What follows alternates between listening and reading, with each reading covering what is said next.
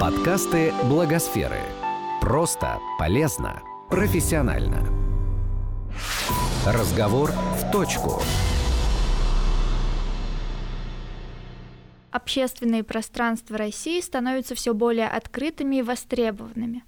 Как Третьяковская галерея повернулась лицом к людям, а центры социального обслуживания стали центрами добрососедства, рассказали эксперты в формате стендапа на конференции «Фабрика пространств».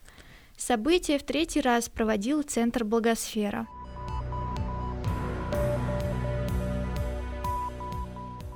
Фабричный стендап открыла Елена Темичева, директор по коммуникациям и стратегическому развитию Центра Благосфера. Мы пригласили сегодня людей, которые представляют очень разные сферы деятельности, которые представляют, э, ну, я не скажу разные взгляды, да, и концепции, но, по крайней мере, это люди, которые однозначно э, являются ну, такими вот проводниками и триггерами изменений вот в их собственной сфере.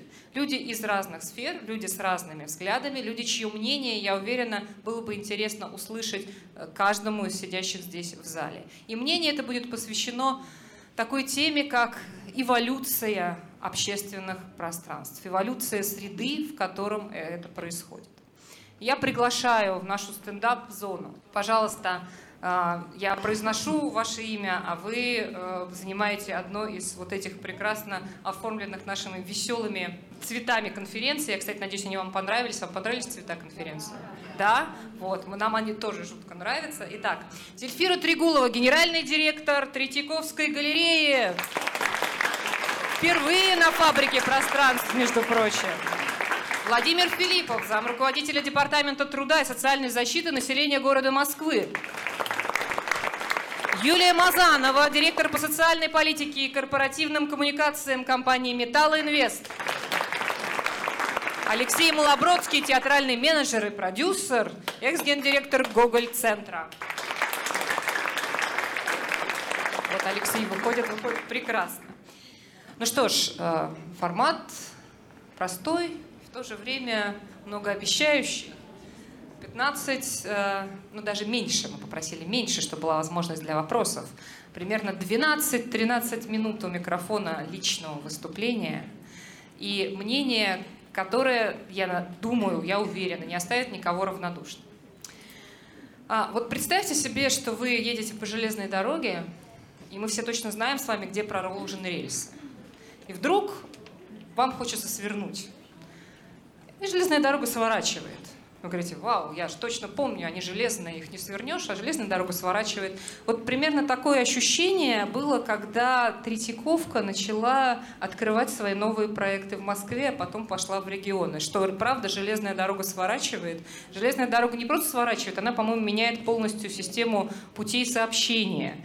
И то, что сегодня происходит с э, конкретно этим э, музеем, с этой галереей, что происходит вокруг него, в городе, в том пространстве, где появляются проекты Третьяковки, это удивительно.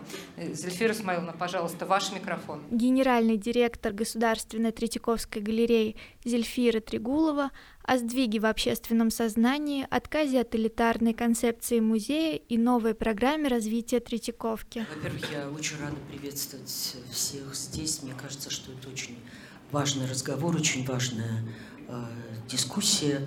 Э, и то, что весь зал э, полон, э, доказывает вообще, что обсуждение, дискуссия, стремление поделиться своей точкой зрения – с другими, стремление что-то узнать, э, услышать не из формальных источников и инструкций, а в живом общении, это как раз подтверждает э, то, что то, ради чего мы все здесь собрались, невероятно важно сегодня. С этого я перехожу к вопросу в общественных пространствах.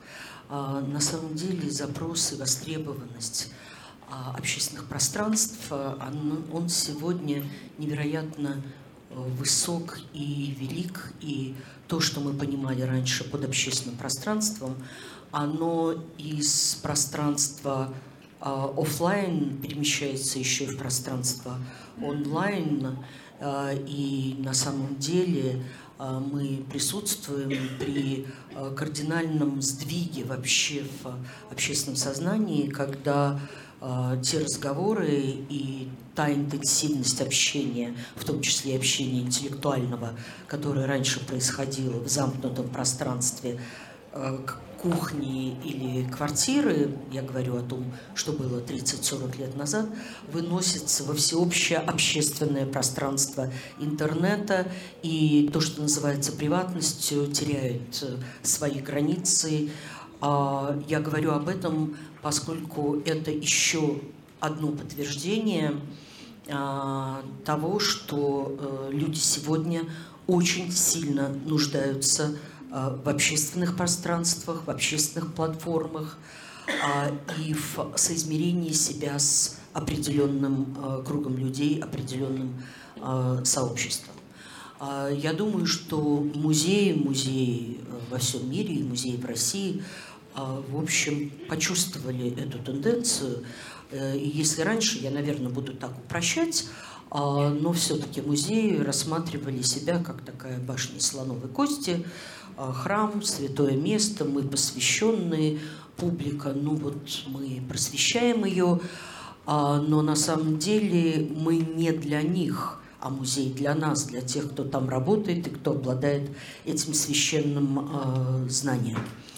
Вот как только мы задумались о том, что Третьяковская галерея действительно серьезно отстает не только от ведущих музеев мира, но и от других ведущих музеев страны, и что мы безнадежно не улавливаем то, что востребовано временем, мы сразу же а, сформулировали подробнейшую, серьезнейшую а, программу развития. Опять же, спасибо а, тем партнерам и спонсорам, которые профинансировали создание этой программы, профинансировали проведение международного конкурса.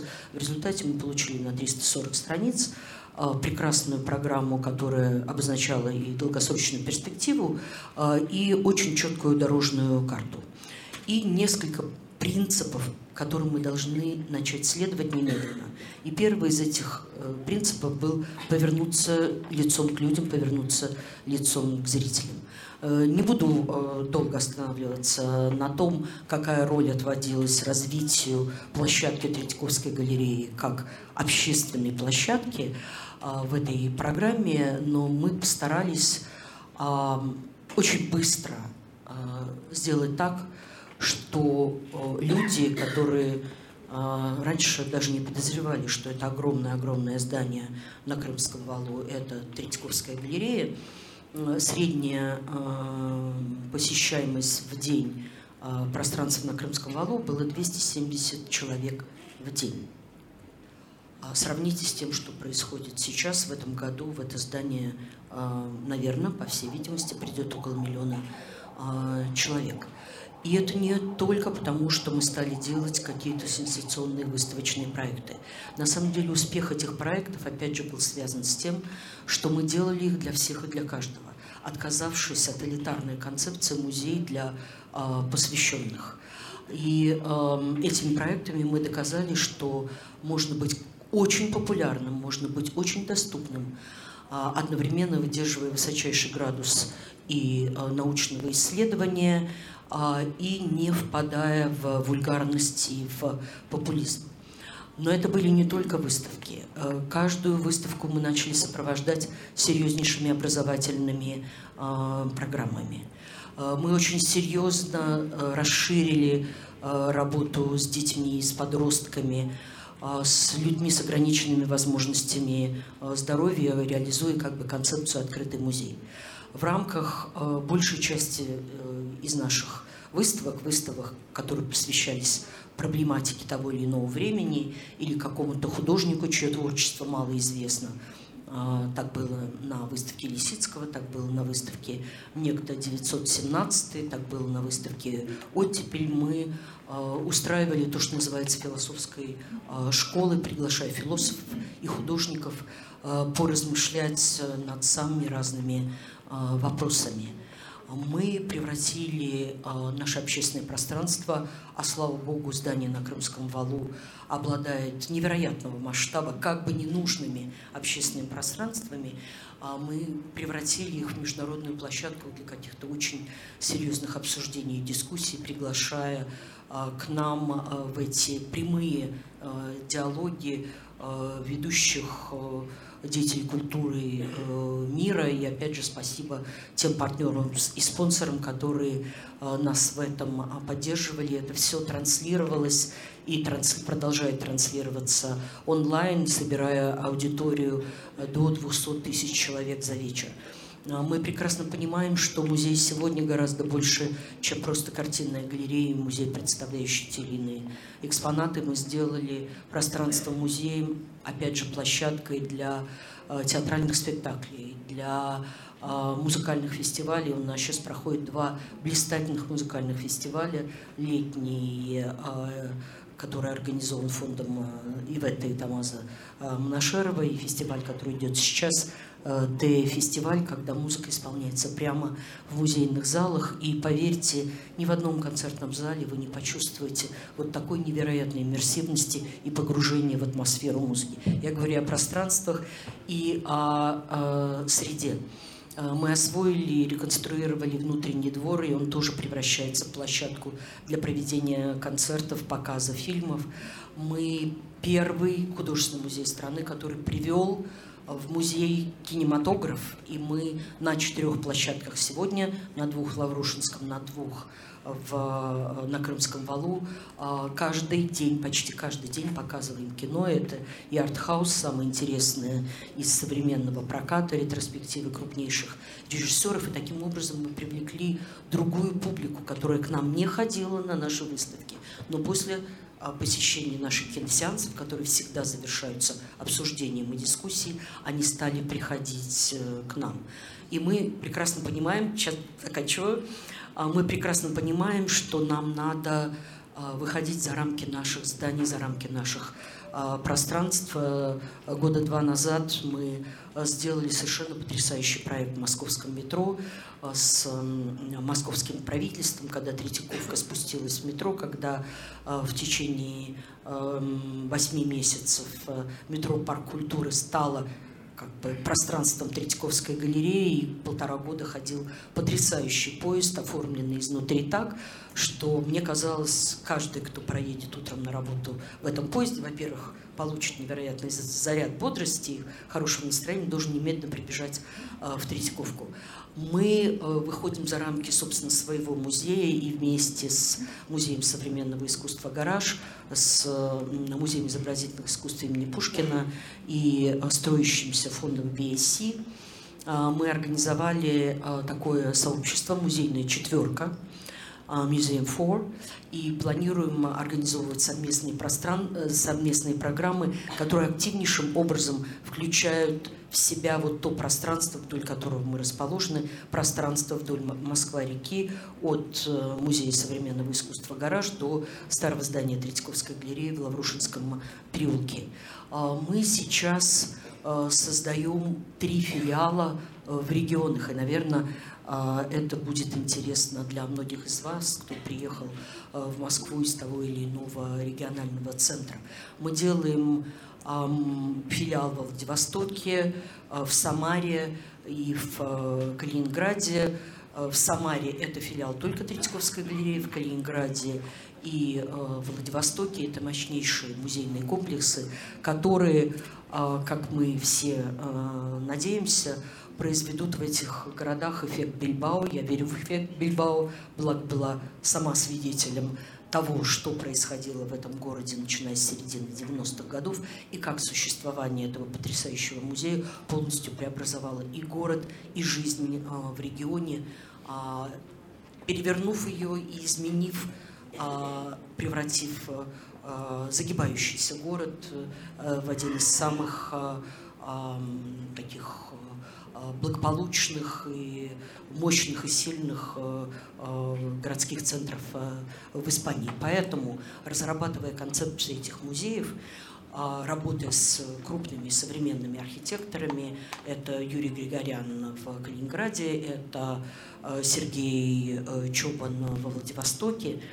Мы с самого начала, давая им техническое задание, говорили, вы должны спланировать не только выставочные залы, запасники, лифты, реставрационные мастерские, вы должны э, спланировать огромную общественную структуру, потому что в каждом из этих городов, когда мы пытались проводить там какие-то дискуссии, мы понимали, что мы с трудом найдем зал на 100 человек, и это, как в Владивостоке, был зал Владивостокской э, филармонии. И мы хотим а, действительно сделать эти новые строящиеся музеи, где у нас есть свобода заказа а, той или иной конфигурации пространства, где мы не должны втискивать в структуру а, музея, созданного десятилетия или столетия назад, все эти функции, которые сегодня необходимы Время. музею. Все, последняя фраза, и я заканчиваю. И мы действительно хотели бы, чтобы эти строящиеся музеи, которые открываются в конце 2023 года, стали а, мощнейшей общественной а, площадкой, включая не только образовательные, просветительские, художественные функции, но и просто местом, куда люди бы могли приходить, где они могли бы обмениваться мнениями, место, которое могло быть воркшопом, место, где могли быть и стильные, и достойные музейные магазины и дизайнерские магазины каким-то важнейшим центром, важнейшим общественным центром э, каждого из э, этих городов. Спасибо. Как раз вопрос, нельзя поподробнее рассказать вот про фонд Э, совместной работы с VIC, потому что я, как я понимаю, они сейчас достраивают э, территорию большую. У вас что-то планируется, вы будете там размещать картины у них? Вот о чем там идет нет, речь? Нет, э, это сообщество четырех музейных и художественных институций, который, конечно, будет взаимодействовать, но самое главное, мы в центре Москвы должны и планируем создать как бы некую зону, а, которая была бы э, зоной и межмузейного общения, и, главное, зоной а, продвижения современного э, искусства. Что касается нашего сотрудничества с фондом VIC, то э, мы уже работали с ними вместе, и два года назад мы сделали в Третьяковской галерее и в Музее архитектуры замечательный проект. А, я не могу назвать это каким-то другим словом, художник сам очень четко просит не называть э, его проект какими-то именными словами. Это был проект одного из самых ярких художников современности Тина Сигала, который был развернут в пространстве наших экспозиционных залов. А, и, конечно, мы планируем и совместную и образовательную деятельность, мы планируем участвовать в проектах фонда VSC, и э, очень надеемся на то, что э, Тина Сигал э, не станет первой и последней ласточкой, что мы будем делать вместе с ними проекты. Я каждый день проезжаю мимо этого здания и просто с восторгом слежу, как оно меняется. С восторгом и некой завистью, потому что у меня Э, Свое как раз, да, да, да, да, своя стройка, которая, увы, э, движется со всеми другими, совсем другими темпами. Здравствуйте. А, Екатерина Шурпина, пространство, инклюзивное пространство Тверская 15. А, хотел как раз в продолжении разговора о тех новых площадках, которые вы, у вас строятся, хотела бы спросить о том, как, э, как, насколько они инклюзивны, насколько вы закладываете внутрь строительства уже возможность ну, посещения людей с особенностями и планируются ли программы? Да, конечно. Вот да, конечно. На этих 350 само, страницах. Э, да, само собой разумеется, и на этих 350 страницах это было, и мы э, стараемся делать максимальное количество инклюзивных э, программ. Э, в каких-то случаях нам очень сложно это обеспечить, потому что э, классическое здание а, это здание с достаточно мощными ограничениями, тем не менее мы э, и у себя поменяли лифты в основном э, здании, и, конечно, во всех этих строящихся зданиях планируем отдельный вход для инвалидов, и вся инфраструктура а, будет доступной э, средой. Мы делаем у себя проекты для слепых и слабовидящих, в том числе единственные из музеев, делаем выставки из оригинальных произведений скульптуры, которые позволяем трогать, это совершенно особенное ощущение. И мы очень активно работаем с детьми и подростками с синдромом Дауна и с детьми и подростками с синдромом аутизма. И э, раз или два в год мы отдаем в понедельник Крымский вал этим э, детям и подросткам. И это совершенно удивительное ощущение, когда ты видишь, э, какими они уходят из этого здания к вечеру с шариками, с улыбками на лице, как они виснут на педагогах, когда ты смотришь на их рисунки, то, что они за этот день сделали э, с нашими педагогами, ты понимаешь, что наше представление об ограничении ограниченных возможностях этих детей, этих людей, а они тоже очень ограничены. Ты можешь вытащить вот эту креативность, которую мы, кстати, стараемся в первую очередь развивать э, в своих студиях и мастерских. Мы не пытаемся заменить художественные школы академии и вырастить э, художников. Действительно, и люди разные, и сферы деятельности разные, те, которые сегодня э, перед вами выступают, но вот если первая ассоциация у меня была с э, такой железной дорогой, вот представьте себе место, которое вы знаете с детства, ну где-то недалеко от вашего двора, я думаю, точно у всех такое есть, которое, знаете, вот такая, ну сначала асфальтовая дорожка, потом она стала немножко более такой расшатанной, немножко даже раздолбанной, можно сказать, знакомая яма, которую каждый раз, несмотря на то, что точно знаете, где она. А потом вы в какой-то момент там оказываетесь и понимаете, что место, которое раньше все пытались проходить поскорее, особенно в темное время суток, в котором вообще не хотелось задерживаться, вдруг там появляется не просто хорошая дорожка, а там появляется какой-то скамейка, какое-то пространство, там жизнь появляется. Там э, начинают собираться молодые люди, там начинают собираться из окрестных домов, и вы с удивлением обнаруживаете себя в какой-то абсолютно другой реальности, не той, в которой вы здесь привыкли. А про яму так и вовсе скоро забывают. Вот примерно такое чувство э, было у нашей команды, когда мы впервые приехали в мой социальный центр. Это был э, такой первый наш визит, когда мы привыкли смотреть на социальные центры городские, бюджетные, под определенным углом, у нас тоже достаточно своих стереотипов, а тут увидели такое. В общем, приглашаю к микрофону Владимира Филиппова, который точно знает про то, э, что такое сегодня общественное пространство.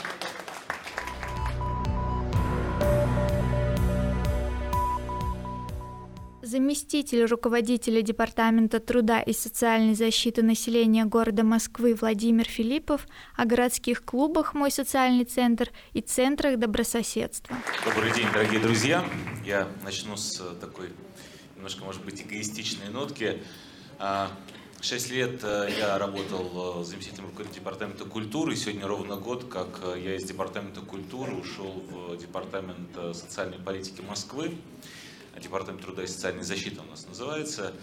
А, и тема изменения и переформатирования общественных пространств, она не выключается автоматически. То есть невозможно изменить запись трудовой книжки и, наверное, там принципиально а, изменить э, подходы и твое отношение к городу.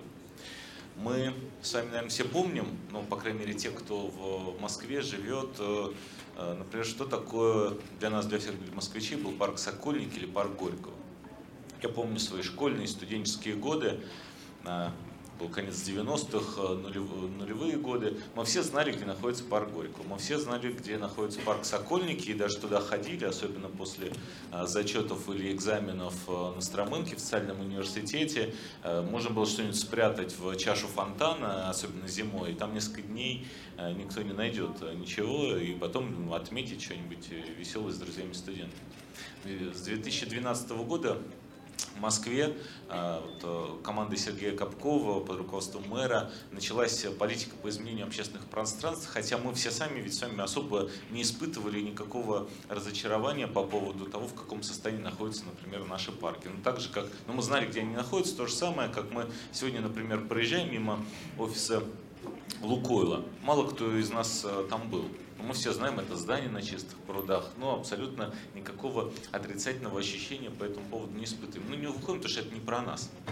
Э, когда изменились парки, изменился трафик, изменилась атмосфера, э, биосреда там, мы э, начали менять московские библиотеки, изменив историю про то, как они работают, как встречают посетителя, а, в какие часы работы они нам рады.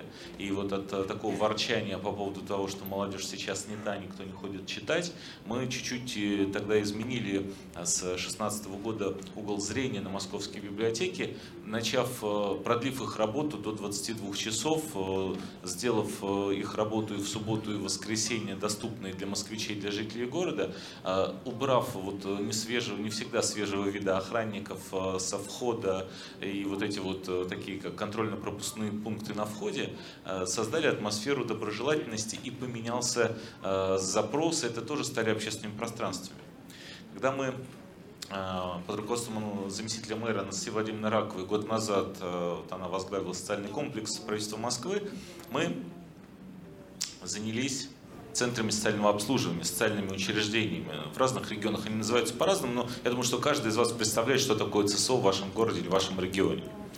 В Москве 237 адресов центров социального обслуживания. И это абсолютно огромная, большая и, хочу сказать, при всем том, что как мы ее меняем, она абсолютно нужная в нулевые, в 90-е годы да и сейчас э, структура. Просто потребности москвичей меняются. Если в 90-е годы социальные центры создавались для того, чтобы практически в каждом районе помогать людям, ну, грубо говоря, выживать, где-то раздавать гуманитарную помощь, тушенку, где-то памперсы, где-то еще что-то. Они создавались на первых этажах, а иногда в подвалах и полуподвалах вот тех пространств, которые тогда были в городе с кабинетной системой, с узкими коридорчиками. Ну, такое вот традиционное, понятное, такое вот по, пожеванное жизнью, жизнью помещение. Мы понимаем, что сейчас на дворе заканчивается второе десятилетие 21 века. Пенсионеры, которые вот э, являются де юры по статусу пенсионерами, в самоощущении таковыми не являются, но в 55 и в 65 и даже в 70 большинство москвичей себя совершенно не чувствуют э, такими традиционными представлениями бабушками или дедушками, которые сидят на лавочке или пекут только пирожки и так далее. Стилистика жизни москвичей поменялась, а городская инфраструктура поддержки и сопровождения поменялась не очень. И мы тогда взяли э, такую концепцию создавать э, центры добрососедства, центры взаимопомощи, клубные пространства на базе социальных центров. Мы посмотрели, что каждый год мы все равно ремонтируем несколько десятков помещений. Кто-то переезжает, кто-то остается в тех же пространствах, но мы вкладываем э, городские деньги в то, чтобы где-то сделать косметические, в большинстве случаев капитальные ремонты. Сколько стоит квадратный метр ремонта? Понятная история. Мы чуть-чуть изменили подход. Говорим о том, что сегодня цифровые технологии, работа центров э, госуслуг, МФЦ позволяет всю бюрократическую работу, когда тебе нужно какую-то справку принести, за помощью обратиться, делать это через онлайн, либо через э, центры госуслуг. А помещения социальных учреждений должны быть направлены на то, чтобы людям там было хорошо. Чтобы москвичи в старшем поколении, которые, конечно, занимаются и переживают за своих детей, занимаются внуками, где-то даже больше детей водят э, своих внуков на кружки и на студии, но имели место для себя, на себя, чтобы могли чему-то научиться, чтобы могли просто иметь пространство, когда ты можешь собрать подруг, друзей, и отметить день рождения или поговорить об отношениях между Китаем и Тайванем или э, заняться самоанализом, саморазвитием и так далее, и так далее. Мы взяли концепцию семи зон, и в каждом э, э, социальном центре вот первый вы, кто-то, наверное, видел в районе Марина Рощина, Сущевском валу 31, который мы открыли полтора месяца назад, два уже, наверное. Мы сделали семь зон, где Главная философия такова, что любой москвич может туда прийти и абсолютно вне расписания или вне какой-то записи или вне э, каких-то кружков студий договоренностей организовать там свой праздник, провести встречу своего клуба, если ты где-то уже много лет занимаешься э, филателией или обсуждаешь, как правильно ловить рыбу, или как правильно выращивать петрушку, или как правильно питаться, или как одеваться. В общем, все, что интересует людей, со своими друзьями, знакомыми, соседями, туда можно прийти, и никто к тебе не придет и не скажет, что нет, давайте здесь нельзя шуметь, а что это вы со своей едой вдруг вы отравитесь, а придет Роспотребнадзор, и нам всем э, будет нехорошо. Вы можете позаниматься спортом. По сути, мы за те же деньги, за ту же экономику, э, по сути, с таким же планом ремонта сделали просто чуть-чуть другой ремонт где-то убрали стены, где-то расширили пространство. Самое главное, что мы сделали, мы сократили, я не знаю, тут идет трансляция, вырежете из контекста, потом скажут, чиновники сокращают, сокращают сотрудников. Но мы сократили количество персонала, который вот э, ну, нападает даже на людей и не всегда создает э, гармоничные отношения. Мы с вами ходим в магазины в продуктовые сейчас. Но мы все привыкли, что ты приходишь в магазин там с тележкой, сам что-то выбираешь, и к тебе никто не пристает. Мы помним с вами несколько десятилетий назад, когда ты приходишь в магазин, и чтобы что-то взять, ты должен продавчи, продавца попросить из прилавка и так далее, и так далее. Когда мы сейчас да, приходим куда-то, мы также хотим а, когда нам нужно общение, мы кого-то приглашаем. Когда нам оно не нужно, его навязывать не нужно. Вот эти принципы мы заложили в концепцию моего социального центра. До конца года в Москве таких 9 э, центров появится. Мы делаем пилоты в каждом административном округе. Очень рассчитываем на то, что э, такие принципы добрососедства и использование вот этого пространства как, как своего, который работает 7 дней в неделю, без ограничений, вот приходи, занимайся, организовывай, э, делай что угодно, они в Москве приживутся. Это такая новая философия социальной политики, направленная на то, чтобы человек чувствовал себя комфортно, а в конечном итоге в нашем городе максимально счастливо. Спасибо большое. Здравствуйте, Елена Доченко, город Норильск. У меня вот такой вопрос, как у человека из далекого региона. Хотела бы узнать, я понимаю, что это некий такой эксперимент, но мне понравилась новая философия социальной политики, я это прям записала. А, вот, это некий эксперимент. Скажите, пожалуйста, после того, как эксперимент окажется удачным, ну мы уже вчера там были, я прям в курсе, что он удачный, мне очень понравилось, я в восторге.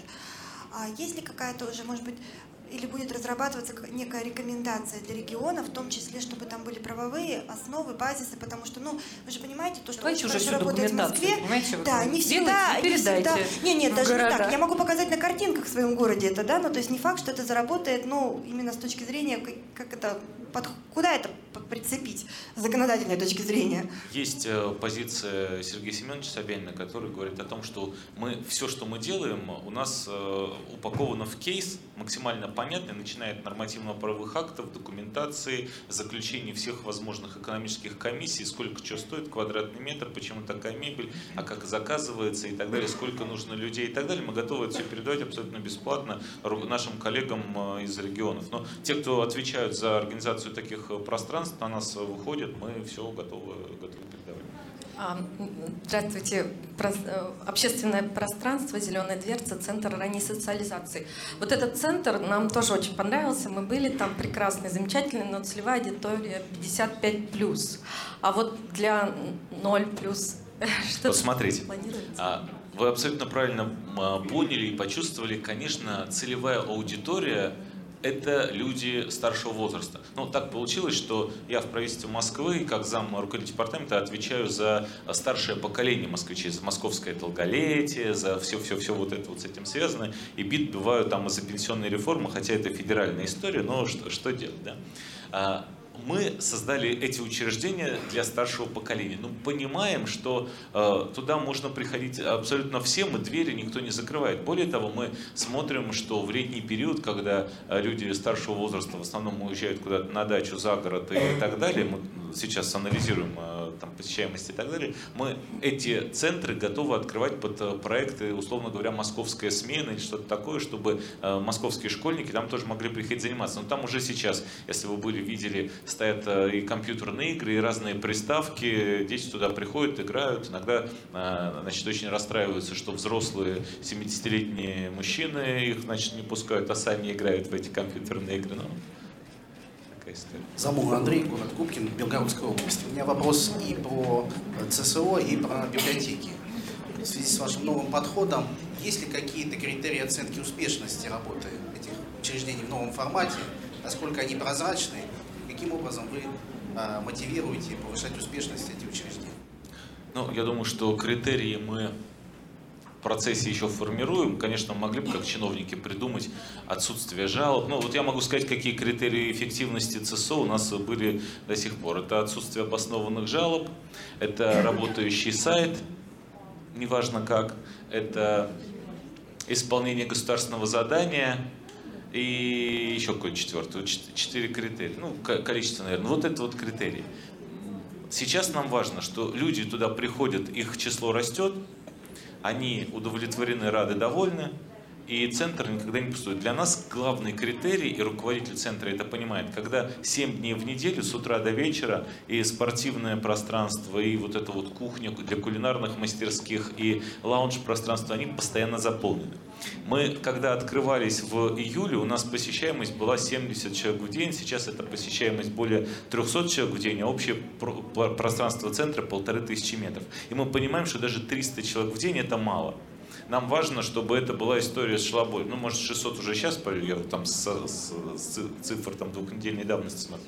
Мы установили камеры с видеофиксацией, что мы видим количество, э, мы измеряем лояльность одни и те же люди, как часто приходят, сколько времени проходит, пришел, ушел. То есть мы анализируем трафик. И критерий эффективности для нас э, вот удовольствие людей, которые в районе Марина Рощи и в соседних проживают, туда приходят. Какие-то критерии, достаточно ли их? Наверное, недостаточно. Нужно ли их сейчас придумать в кабинете или там посмотреть где-то? Ну, наверное, нужно, но пока мы так, в общем, не делаем.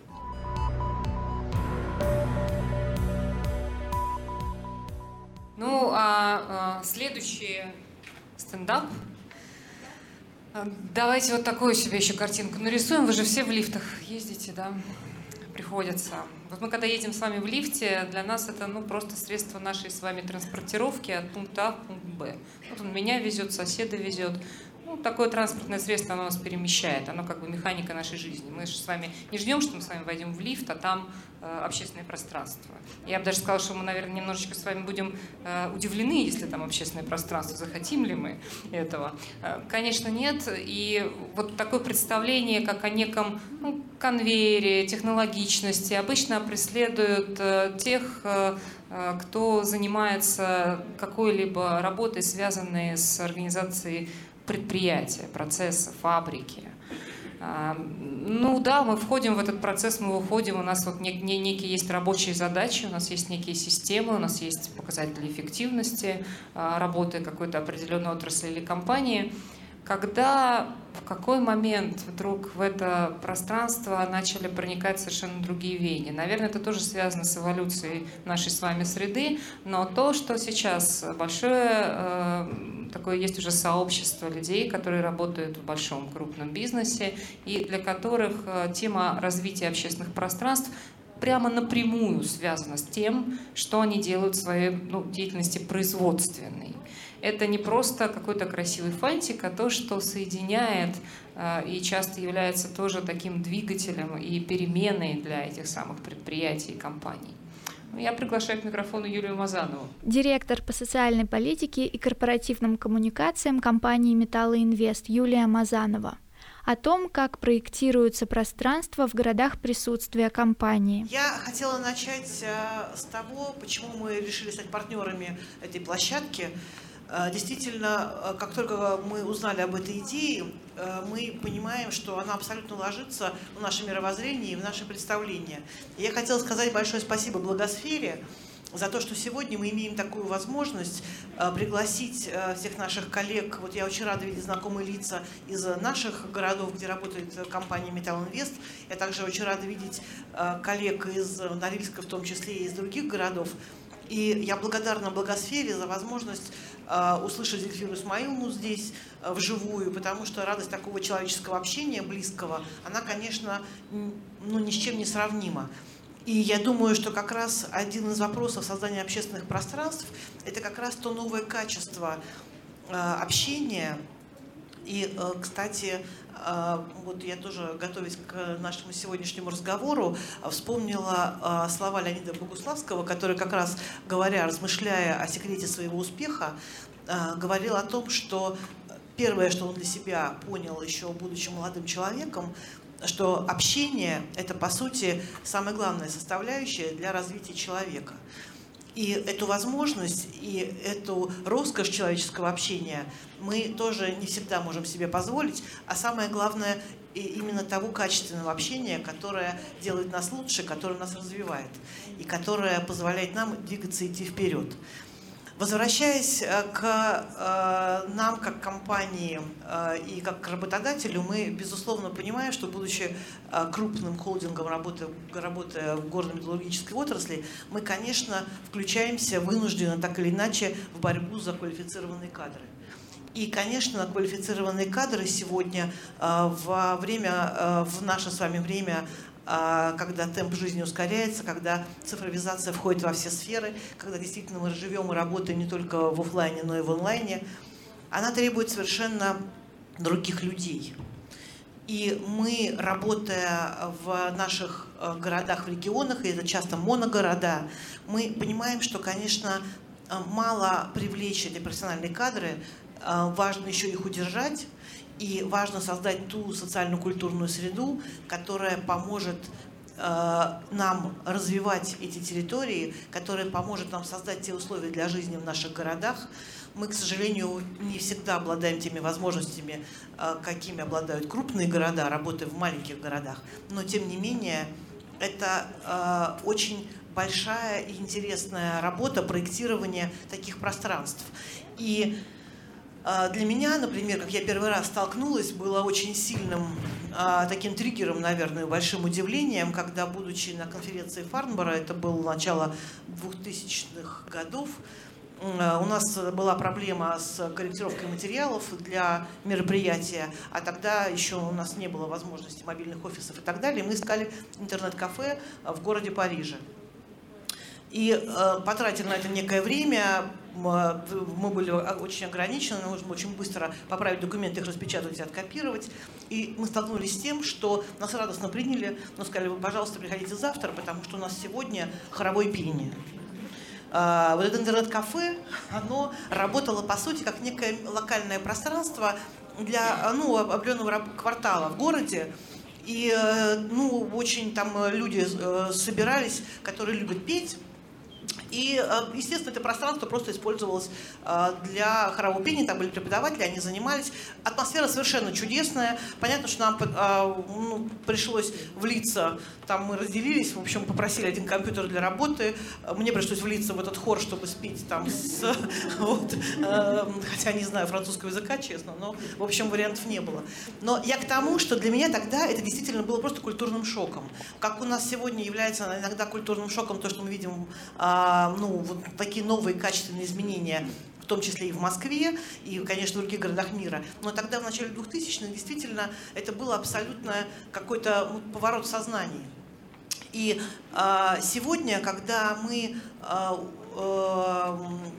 приносим и думаем о том, приносим это какое-то, стараемся принести это новое качество и думаем о той среде, которая есть в наших городах, мы понимаем, что все-таки, безусловно, если говорить об эволюции пространства, то это прежде всего эволюция человека.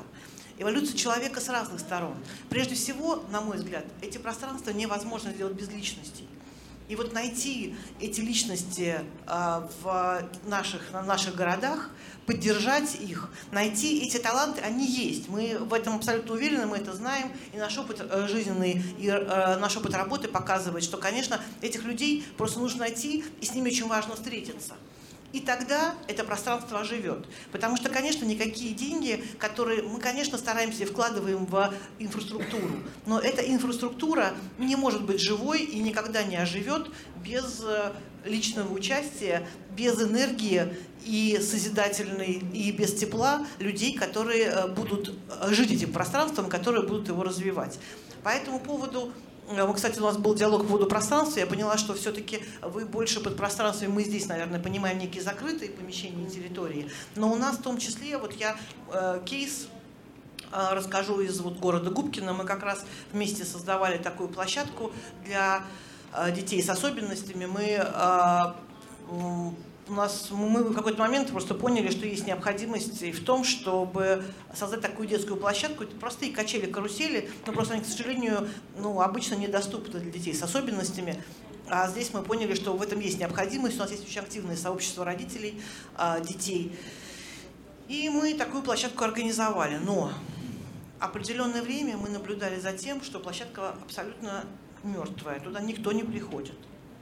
И, конечно, деньги вложены, конечно, все построено, это прекрасное оборудование инсталлировано, а, но для того, чтобы это ожило, а, требуются, безусловно, совершенно другие качественные усилия. И э, тут ну, нам, а, наверное, очень повезло. Мы одновременно там запускали волонтерский проект, и наши волонтеры а, взяли для себя эту тему, работу с детьми с особенностями, и они пришли в эти семьи, пришли к этим детям, они пообщались с родителями и создали там определенные ну, программы мероприятий на этой площадке. Только тогда, понятно, это стало жить, и тогда родители, по сути, преодолели это стеснение, потому что мы же понимаем, что наше общество не всегда является таким гуманным и открытым, как нам хотелось бы. И дети не всегда, и родители не всегда готовы таких детей вывести на улицу и воспользоваться э, там, теми или иными возможностями. Это тоже, к сожалению, э, в наших небольших городах имеет место быть, это наша жизнь. Но э, также, что касается... Да, что касается пространств, еще э, небольшой, наверное, кейс должна рассказать про вот город Старый Оскол. Мы как раз вот сегодня встретились с коллегой, которая работает у нас в музее Железно. Мы в свое время с НИТУ МИСИС, университетом стали сплавов и политехническим музеем создали такой музейно-образовательный центр Железно, ну, собственно, в совершенно понятных, утилитарных, достаточно образовательных и профориентационных целях. Ну, все города металлургов меня поймут и знают, что мы всегда, конечно, при профобразовании, профориентация для нас важнейшая тема. Но а, мы э, развивали это пространство прежде всего как пространство для молодежи и действительно старались использовать современные методы для привлечения детей, привлечения подростков но когда мы начали а, двигаться дальше, мы понимаем, что мы не можем существовать в такой ограниченной тематике нашей металлургической, горно-металлургической отрасли. И фонд «Наука, искусство и спорт», который также основан Шабурхановичем Усмановым, с которым мы плотно работаем, он работает на территории наших городов, они предложили, что давайте мы тоже присоединимся, войдем в это пространство. И сейчас, вот мы обсудили как раз э, э, сегодняшний статус, получается, что когда туда пришли поэты читать современные стихи, Э, актуальную, э, обмениваться впечатлениями. Там, там совершенно собирается новая качественная аудитория, и мы понимаем, что именно это дает нам такую новую возможность и совершенно меняет качественно, меняет среду и меняет, по сути, ту аудиторию, которую мы можем привлечь э, всеми нашими возможными инструментами. Это для нас такая новая планка, которую мы понимаем, что а, очень важно продвигать и развивать дальше, эволюционировать в этой части. И а, продолжая эту же тему, мы, а, когда в 2019 году презентовали отчет корпоративный об устойчивом развитии, презентовали его вместе с всем топ-менеджментом компании, мы тоже думали над форматом, как рассказать о том, как компания на сегодняшний день воспринимает устойчивое развитие и как мы это воплощаем в нашей жизни. И мы для своей площадки выбрали Государственный музей имени Пушкина, который действительно в тот момент ну, во-первых, мы действительно партнерами являемся много лет, и мы понимаем, что для, наших, для нашей аудитории достаточно широкой это будет еще такая дополнительная возможность. И когда мы презентовали а, наш отчет а, в, стена, в итальянском дворике, в стенах Пушкинского музея, конечно, мы понимаем, что здесь пространство говорит само за себя, и, наверное, это во многом а, помогло нам показать тот новый взгляд на устойчивое развитие и тот новый подход, который на сегодняшний день диктует нам сегодняшняя э, ну, среда, наверное, и э, эволюция человека в том числе. Потому что привлекая и работая с профессионалами, не развивать их всесторонне, ну, практически невозможно. И компания, как большой бизнес, тоже это хорошо понимает, поэтому мы это стараемся и в себе развивать, ну и, конечно, в тех городах и на тех территориях, где мы живем и работаем. Добрый день. Э, меня зовут Алексей, город Чебоксары. Э, здесь прозвучала тема развития площадки. Хотел у вас поинтересоваться, каким образом, на ваш взгляд, на первоначальном этапе можно максимально эффективно развивать площадки? Вы имеете в виду какого рода площадки? А, ну, возьмем культурный центр. То есть на первоначальном этапе, вот в первый месяц, каким образом его можно максимально эффективно а, развить. Видимо, вопрос к вам, потому что вы строите именно такое, да, и вот прям вот да, делаете это знаете, с нуля, не как культурный тут, э, институт. Э, наверное, мой опыт, по крайней мере, подсказывает, здесь есть, наверное, два пути, да, что называется, сверху и снизу. Есть, если э, путь снизу, это, по сути, те вот грантовые конкурсы, которые мы как компания реализуем, он, они, этот грантовый конкурс позволяет выявить тех людей и те темы, которые действительно интересны местным сообществам. Потому что прийти с какой-то темой со стороны, ну, наверное, это просто может, что называется, не лечь на территорию. Да? И это очень важно, то, что востребовано, что интересно, что модно, да, может быть, что воспринимаемо. Это один путь. И второй путь, что называется, сверху, да, это экспертиза. Понятно, что на сегодняшний день есть очень большое количество информации о том, какие типы есть раз, э, развития э, подобных пространств, культурных центров. Можно просто посмотреть как э, варианты и приложить их на себя и понять, какой из них может быть более подходящим для вас. Но если говорить, с чего начинать, то, мне кажется, первое начинать с круга единомышленников, потому что без этого, собственно, двигаться невозможно.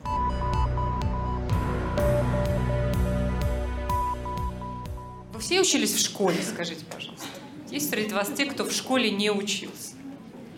Нет, вот. Это практически не, очень редкая история для э, нашей страны. Да? Ну вот представьте себе, ну просто представьте, а вдруг вот вы бы не учились в школе? Вам, э, это не значит, что вы были бы человеком неграмотным.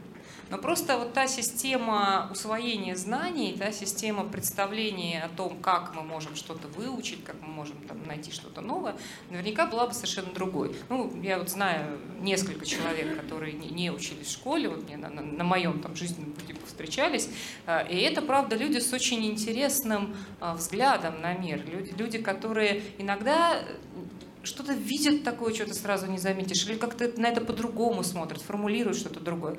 Вот для меня примерно такая же история, когда я смотрю на какие-то э, удивительные и новые э, театральные креативные постановки. Мне иногда кажется, что их создавали люди, которые не учились в школе.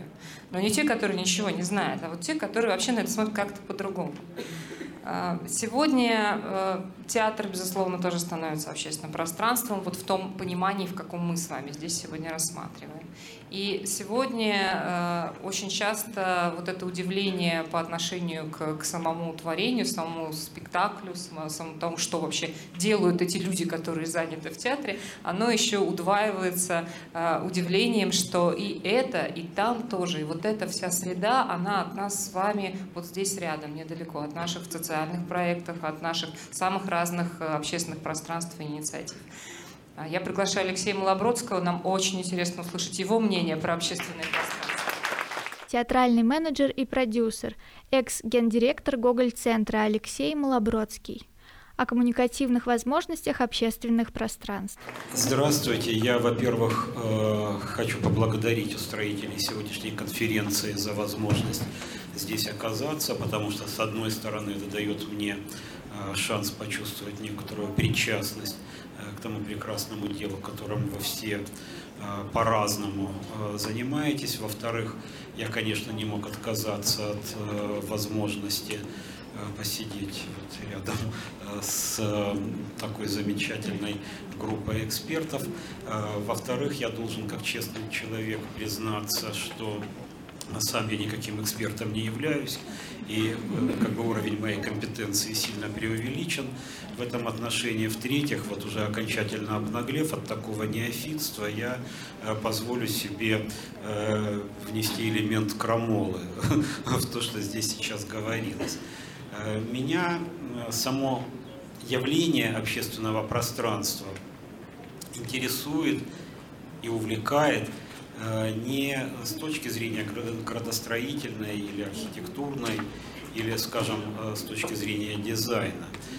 Меня прежде всего это интересует как некая возможность реализации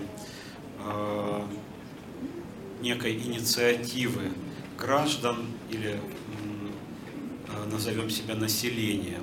Тут нет противопоставления, понимаете, к, и, и одно, одно, одно не лучше и не хуже другого. Да? Кого-то интересует э, прозрачность свободных выборов, кого-то возможность э, заниматься танцами бучата.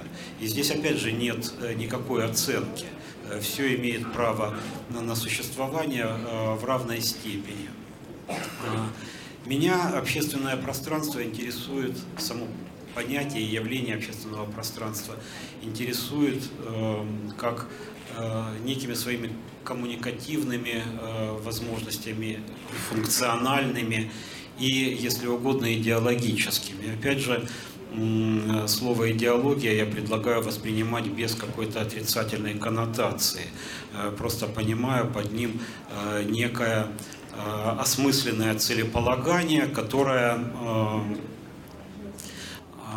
оснащено как, ну, неким инструментарием, технологией и пониманием того, что мы, собственно говоря, предполагаем делать.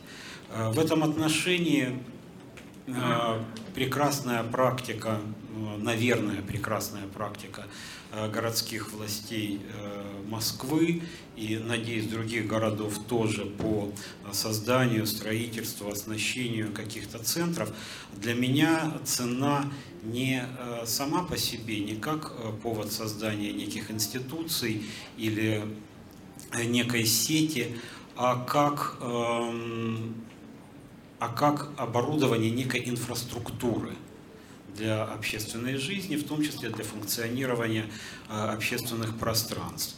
Э, вообще, одна из моих любимых э, идей в театральном менеджменте заключается в том, что следовало бы отделить театральную труппу от театрального здания. Это как бы вещи, которые ну, достаточно условно связаны между собой, и совершенно не обязательно вот некий театральный коллектив потому что театр это э, группа людей и э, набор идей.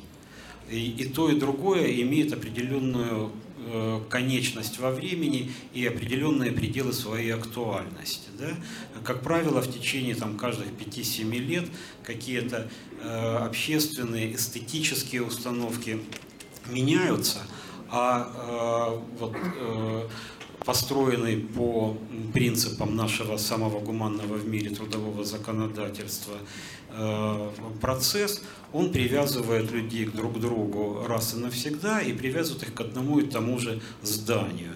При том, что разные типы театра предполагают разные типы площадки и разные э, типы управления. Это немножко такая завиральная, идеало... Э, завиральная идеалистическая формула, которую я сейчас вам предлагаю, но э, мне кажется, что есть смысл руководствоваться именно такими идеальными конструктами для того, чтобы эффективно продвигаться с точки зрения э, к, нашим, э, к нашим целям. Э, мне кажется, что э, в вопросе об организации общественных пространств был бы уместен примерно такой же подход. Если я правильно услышал вот вас, Юля, вот этот вот э, французский ваш опыт, он в большой степени как раз и предлагает именно такую модель. Я не знаю, приходит ли в голову руководителям этих вот муниципалитетов или там районов, французских э, как-то э, количественно или по каким-то иным критериям оценивать эффективность таких вот соседских центров или нет. Во всяком случае, я подозреваю, что любые критерии такой оценки, они будут ну, и несовершенны, и не вполне отражать все-таки подлинную эффективность этих пространств. То есть, если согласиться с предложенной схемой, что есть некие есть некая инфраструктура, которая позволяет свободно вливаться и выливаться каким-то общественным свободным инициативам, то это, собственно говоря, и есть эм, тот самый достигнутый результат, положительный достигнутый результат. Э, при этом э, понятно, что э, ни одна такая модель не может охватить всего многообразия нашей жизни, ни одна такая модель не может, там, удовлетворив, допустим, потребности людей старшего поколения в каком-то общении, в какой-то социализации, в том, чтобы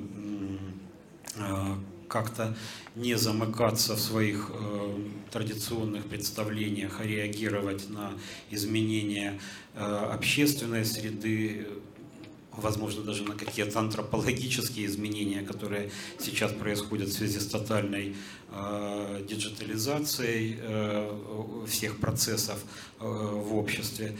Э, э, какие-то какие потребности э, людей, которые занимаются инклюзивными проектами, ну и так далее, и так далее. Это, разумеется, не исключает и каких-то очень больших эм, глобальных э, проектов. Но чтобы не уходить в какое-то общее теоретизирование, в котором я, признаюсь, не слишком силен, я вернусь к своей профессиональной сфере, сфере театра, а точнее говоря, исполнительских искусств. Э, дело в том, что в подтверждение э, предыдущего соображения, э, исторический театр отвечал очень разным потребностям и занимал очень разное место в обществе. Античный театр был местом, э, которые, в котором э, граждане древнего мира могли, античного мира, могли реализовать свои какие-то демократические э, по потребности и какие-то демократические процедуры. Это было местом какого-то тотального единения античного города. Впоследствии, э, там, в эпоху мрачного, как принято почему-то считать, средневековья, когда театр выполнял в основном сакральную функцию, и местом его бытования был храм или э, то или иное другое сакральное пространство, это был абсолютно иной функционал. Впоследствии, когда возникла вот та самая классическая итальянская коробка, которую мы сейчас знаем как классическое театральное здание, это было, в общем-то, местом такого как бы сословного э, увеселения. А, и что такое театр сегодня? Это э, вопрос, который не имеет однозначного ответа в рамках вот такого короткого э, стендапа. Во всяком случае, мне очень нравится думать, что э, потребности и конфигурацию общественных пространств определяет, во-первых, верно услышанный, чутко подслушанный какой-то общественный запрос, то, о чем здесь говорилось, совершенно справедливо. Во-вторых, э, это очень быстро меняющийся запрос. И поэтому любая, э, э, любая благородная, безусловно нужная инициатива городской, э, городского управления по созданию таких э, пространств, оно как бы обречено заведомо, потому что, э, опять же, в силу очень интенсивно меняющегося общества, очень интенсивно меняющихся предпочтений и каких-то приоритетов общественных. Потому что когда мы, пока мы согласовали Э, идею, пока согласовали финансирование, пока согласовали проект, пока реализовали проект, жизнь ушла вперед. И в этом отношении есть смысл создавать вот не институциональные вещи, а именно инфраструктурные.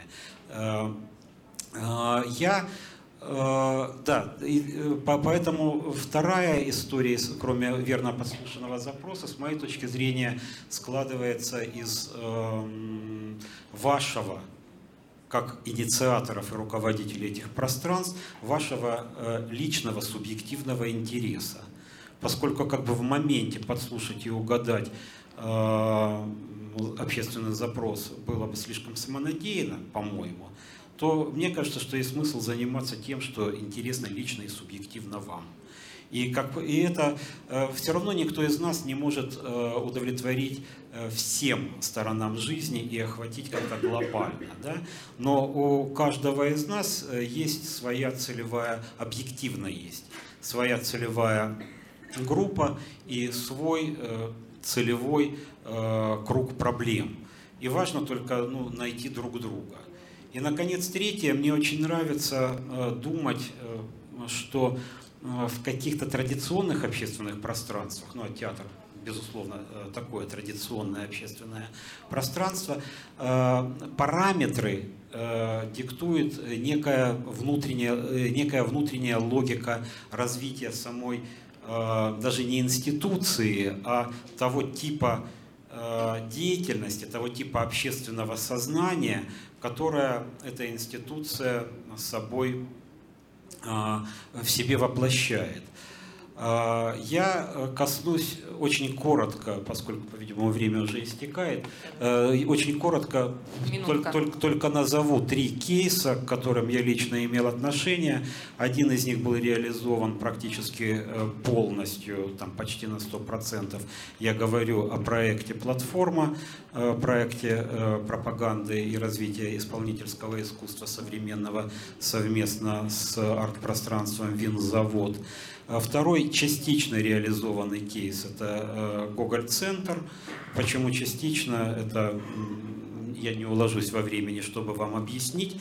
А, и третий кейс э, гипотетический, который э, э, долго обсуждался и который чрезвычайно для меня интересен, это история превращения пространство э, государственной российской библиотеки, которую мы знаем как Ленинка, вот в некое общественное пространство. В связи с последним есть смысл все-таки сказать, что, э, разумеется, хотя мы и говорим не об архитектуре, а о наполнении, но понятно, что э, архитектура в огромной степени детерминирует то, чем мы занимаемся. Но здесь э, совершенно не обязательно э, попадать в унисон, совершенно не обязательно рифмоваться. Есть много, есть много других вариантов и много других законов взаимодействия. Да? Это может там строиться как-то по принципу контрапункта или по принципу там, частичного Время. участия. В любом случае каждый Э, из таких, эм, каждую из таких возможностей, каждый из таких примеров есть смысл рассматривать отдельно и отдельно анализировать. Я благодарю вас за внимание и извиняюсь, если оно было излишним. Добрый день, Эльмурзаева Гульнара, город Норильск. А, начали рассказывать о реализованных вами кейсах. Ну, а, да, назвав причину о том, что не успеете нам рассказать, по какой причине все-таки был частично реализован кейс, я как понимаю, значит, были какие-то препятствия либо проблемы, чтобы мы учили в наших да, различных а, пространствах. Расскажите, пожалуйста, по какой все-таки причине не был реализован вот этот а, кейс? По комплексу причин. Я не ск... Вы имеете в виду библиотеку? Ну, вы сказали, частично реализован Да, э, Гоголь-центр, да, я скажу, это комплекс э, на самом деле проблем. Одна из них это вот э, работа работа и взаимодействие с пространством, потому что это одно из самых интересных театральных зданий э, в Москве. Оно э, построено на базе, э, архитектурно, на базе паровозного депо такой арочной конструкции с толстенными стенами, построенной в 1904 году. И впоследствии этот театр, он развивался там, как театр э, профсоюза работников железнодорожного транспорта в 20-е годы. И никогда не было единого э, архитектурного проекта, и он как-то пристраивался какими-то отдельными сарайчиками и клетушками. И в конце концов вот досуществовал так до 2012 э, года. А, э, когда э, предложили Кириллу Серебренникову эту историю э, художественно возглавить, и меня позвали в качестве директора, в качестве административного управляющего этим пространством, нам был дан определенный карт-бланш, и мы, воспользовавшись этим, создали проект. А, но проект этот был частично реализован в основном за счет какой-то вот ну, как это такая всегда гонка с преодолением препятствий, да, потому что есть процедура, есть э, там инвестиционная программа, в которую нужно там попасть, и куда попадают годами, и, и есть меняющаяся конъюнктура. Там сегодня ты мил, завтра уже не очень, да, и э, вот все это э, привело к тому, что проект там стоимостью почти миллиард рублей, там 800 с чем-то миллионов, в какой-то момент э, было объявлено, что вот где там 140 миллионов, которые, условно говоря, удалось э, реально получить, вот на них и нужно было это реализовать. И, соответственно, это поменяло все, поменяло вот, как бы многие, многие планы. Во-вторых, объективно жизнь предложила какие-то э, какие поправки, потому что предполагалось, что это будет достаточно демократическое пространство, и, соответственно, это диктовало принципы ценообразования, которые, опять же, в силу изменения э, нормативной базы уже не могли э, себя оправдывать таким образом, и пришлось менять ценовую политику, соответственно, менялась и состав аудитории. Но э, тут надо сказать, что состав аудитории менялся не только в силу доступности, потому что я не знаю, как сейчас, но когда я э, там работал, то мы наряду с достаточно дорогими билетами всегда держали очень большой блок принципиально супер дешевых билетов, чтобы туда могли попасть э, студенты и какие-то неимущие люди. Э, но э, еще и своеобразную не скажу, что злую, но своеобразную шутку сыграла популярность этого театра и его руководителя. Потому что это тоже как-то поменяло и базу э, зрительскую, и повлияло на репертуарную политику в свою очередь. Э, что, опять же, не повод для грусти или там не повод э, сожалеть о том, что вот какие-то первоначально э, планировавшиеся идеи себя не, ре, не реализовали. Это просто еще одна иллюстрация того, что, не одна, что мы живем в живом мире. И э, мы должны слышать этот мир, слышать себя и не прогибаясь под него, но тем не менее учитывать его, реагировать и менять какие-то свои изначальные установки.